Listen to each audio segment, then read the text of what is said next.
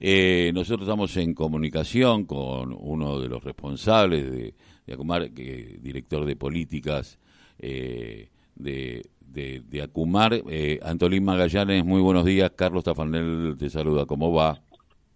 Hola Carlos, ¿cómo te va? ¿Cómo estás? Bien, bueno, se terminó la audiencia pública, se está ya con un pie en la posibilidad de, de que se haga navegable nuevamente el último tramo del, de lo que es el, la cuenca Riachuelo Matanza y, contanos un poco cómo fue y qué, qué es específicamente esta navegabilidad, si va a tener que ver con lo comercial o con lo turístico. Bien, Bien, ayer, el, anteayer terminamos la segunda parte de la audiencia pública porque la, la debimos desdoblar debido a la cantidad de público que tuvimos que asistió, que fue muy bueno, y que tengo que decir que fue la audiencia récord de Acumar desde que se creó, la que más público concitó. Eh, mayoritariamente, pero muy mayoritariamente, el público, se, los vecinos y vecinas de la cuenca se volcaron a favor de la apertura de la navegabilidad, de la navegabilidad en el tramo del riachuelo decir, lo que del kilómetro cero hasta el puente transbordador, con argumentaciones muy buenas. Y también hubo eh, un sector muy minoritario que se opuso, también con sus razones y cosas que hay que atender. Eh, la idea de la audiencia fue poner en discusión esto para que sea público y, bueno, presentar eh, una propuesta que venía de la mano de una propuesta que también traía el Ministerio de Turismo de Nación, que unir fluvialmente el Tigre con, con Quilmes, pasando por el puerto de la Boca, es decir, hasta eh, el terminal Nicolás Avellaneda. Esto es importante porque recuperaríamos, por un lado, la navegación fluvial, la salida la salida del río de la Plata, que la tenemos bastante vedada, la utilización del río, la llegada de dos puntos importantes turísticos como son el Tigre a La Boca, a la ciudad de Buenos Aires, a Quilmes, a Olivo, Vicente López, San Isidro, San Fernando, todo lo que hace un recorrido eh, turístico y también de transporte fluvial que no tenemos, que no conocemos, que también nos ha hecho poner de espaldas al río y eso de alguna manera este, ha jugado en contra de, este espejo de agua. Eh, eh Sí. no, porque uno piensa eh, el riachuelo, a quienes somos de, del sur, el riachuelo eh, siempre ha estado, por lo menos uno que ya tiene 60 años casi, eh, vinculado en algún momento a todo lo que tenía que ver con los hilos, con la salida de algunos de, barcazas, para todo lo que tenía que ver con la exportación, ¿no? digo, esto hoy ya no es lo mismo pero podría ser en algún momento.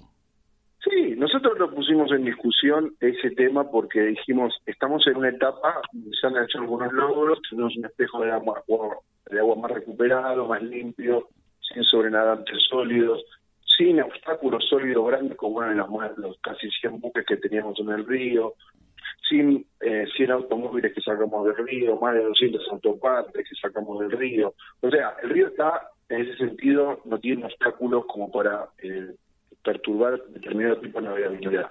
Hay que ver el tema de los dragados, las profundidades y todo ese tipo de cosas. También qué tipo de embarcaciones.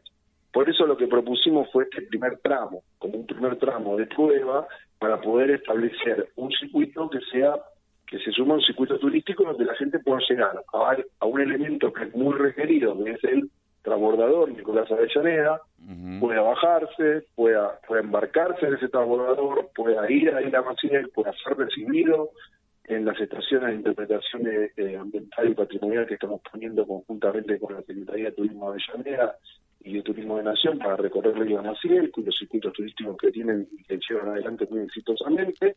Y del lado de la Boca hemos hecho una capacitación con más de 40 pibes del barrio con el Ministerio de Trabajo que subvencionó las becas de los pibes para formar, formarse en turismo y se abrieron espacios nuevos, novedosos, más allá de lo que la Boca puede ofrecer como siempre, que es caminito. Lo que queremos hacer es otra cosa. O sea, estamos trabajando sobre la isla Maciel y la Boca, el de Almirante Bruno hacia el río, que son los lugares muy pobres y que necesitan un desarrollo también económico importante. Ese fue el objetivo. Lo que vos me preguntas es una etapa que tenemos que empezar a discutir a futuro. Lo que ahora se abre una etapa que nosotros decimos, hasta ahora estuvimos limpiando, limpiando, limpiando, limpiando, limpiando. Vamos a tener que seguir limpiando, porque los ríos, como el riachuelo, como el Támesis, como el Sena, como el Rin, por decirte, o como el río, ay, no me el nombre, que cruza el centro de Roma, son ríos como alcohólicos, o sea, son ríos que siempre están en tratamiento. O sea, nunca vas a dejar de tratarlos porque siempre van a estar, eh, van a tener un grado de contaminación, no pueden volver a tenerla. Más los cuidados que vos les hagas, pero vos vas a tener que tratar de que ese río sea convivible con la población. Lo que no vas a recuperar nunca es el río prístino que originario, pero sí vas a tener un río utilizable y convivible, que es lo que queremos nosotros. Y con las obras, como el sistema riachuelo, como el traslado de Mercado como el avance del poder industrial curtidor, y todo eso va, a cambiar mucho el tema del agua. El año que viene nosotros queremos poner en discusión el tema del agua y hasta dónde podríamos navegar el río y de qué forma. Yo eso, digamos, tiene una regulación. Hoy por hoy, el, trayecto que nosotros proponemos tiene una regulación de puertos, de prefectura, tiene una normativa, o sea, hoy por la navegabilidad, la navegación, mejor dicho, es mucho más limpia que hace seis años y es mucho más limpia incluso que el sistema automotor. También estaríamos una novedad que sería la idea de empezar de, tanto Buenos Aires como la provincia de Buenos Aires, en este caso de Avellaneda, podamos empezar a jugar con la idea del transporte corimodal, poder bajar de un barco, subirte un transbordador, subirte un colectivo y después, qué sé yo, subirte un tren.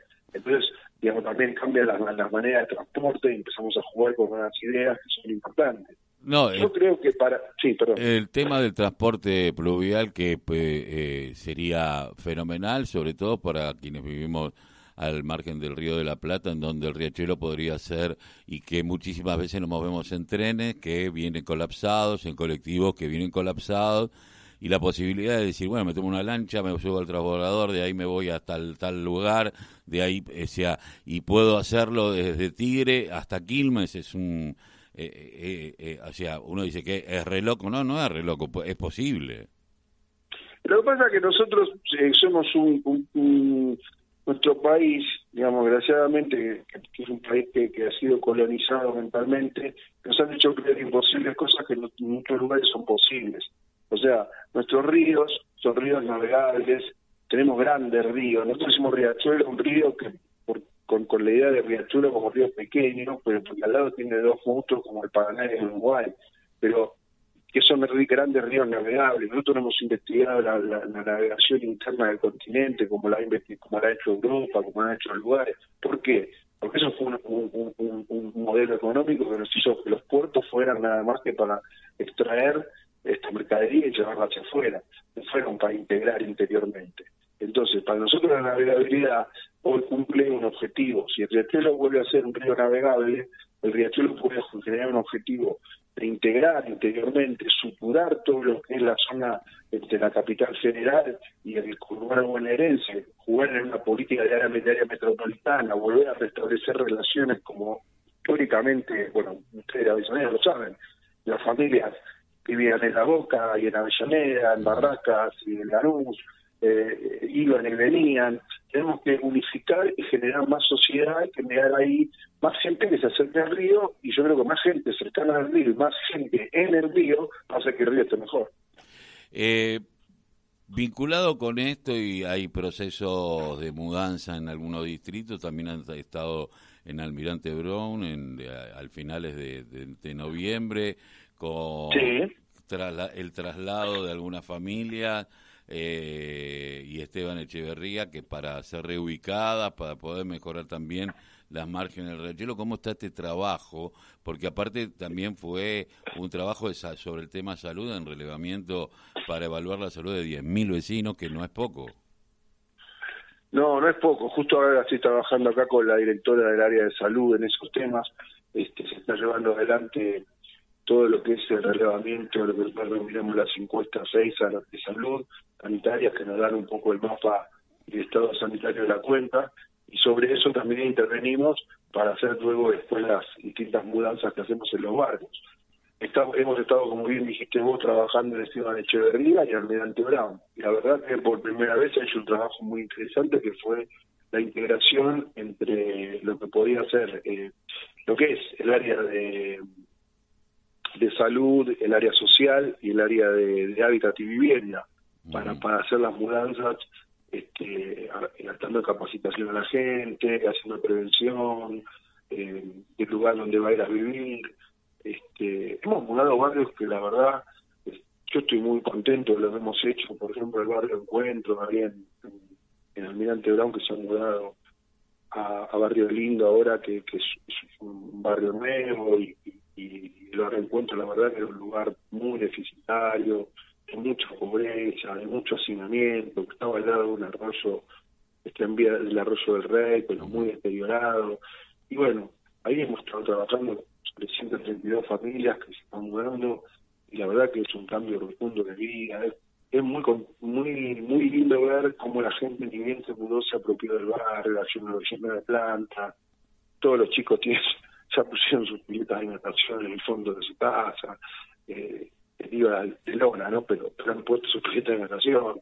Pero este, es un cambio muy importante y muy esperado. Y también Esteban Echeverría se ha hecho un, avance muy grande. Yo creo que, aparte de estos dos eh, de relocalizaciones, que por un lado nosotros terminamos con lo que mudanzas prácticamente en el Brown, después seguiríamos con Esteban Echeverría. Hay dos proyectos muy grandes que, que, que se mencionar, que ha encarado esta gestión a, cargo de la presidencia de Martín Sabatella, que son eh, Villa Inflamable y, barrio, y Barrio Sarmiento en este Echeverría. Y o sea, dos barrios que, dos barrios que están haciendo... ¿Cómo? Importantísimo lo de Villa Inflamable. Sí, porque la verdad que se ha comprobado que la gente, primero que no se quería relocalizar del lugar, segundo que el lugar se estudió, no tenía la, contaminación en el suelo que, nosotros esperábamos y se suponía, se hicieron las remediaciones necesarias, ya se compraron dos terrenos muy importantes para hacer los traslados de vivienda, ya se empezaron a apertura de calles, ya se estableció una red primaria de agua que creo que debe estar casi en funcionamiento, ya hay un acuerdo con AISA para establecer una bomba de bombeo, una bomba de para para agua y cloaca que le daría la energía que necesita el barrio, que siempre tuvo un problema de, potencia de agua ahí en el suministro. Digo, son dos avances muy muy fuertes esos que se van a, tener la cuenca. Y sobre todo en el ojo de la tormenta, ¿no? donde nació la cuenca, en la causa Mendoza. eh, entonces, bueno, creemos que se ha hecho un trabajo muy importante en todo esto, eh, en términos de, de, lo que es este vivienda a pesar de tener, haber tenido casi dos años y dos años y pico de pandemia, a pesar de haber recibido 5.000 horas eh, paradas, paradas, casi terminadas y judicializadas de la gestión anterior, que las, recibimos como nos habíamos dejado nosotros, y, creo que vamos por un buen camino. O sea, estamos llegando, se cumple esta semana tres años de la gestión de este gobierno nacional. Sí, ahora en un ratito habla Alberto Fernández. Sí, creo que hay un acto. Este, y esos, ese, en esos tres años estuvimos nosotros. Y yo quiero decir algo y lo quiero destacar.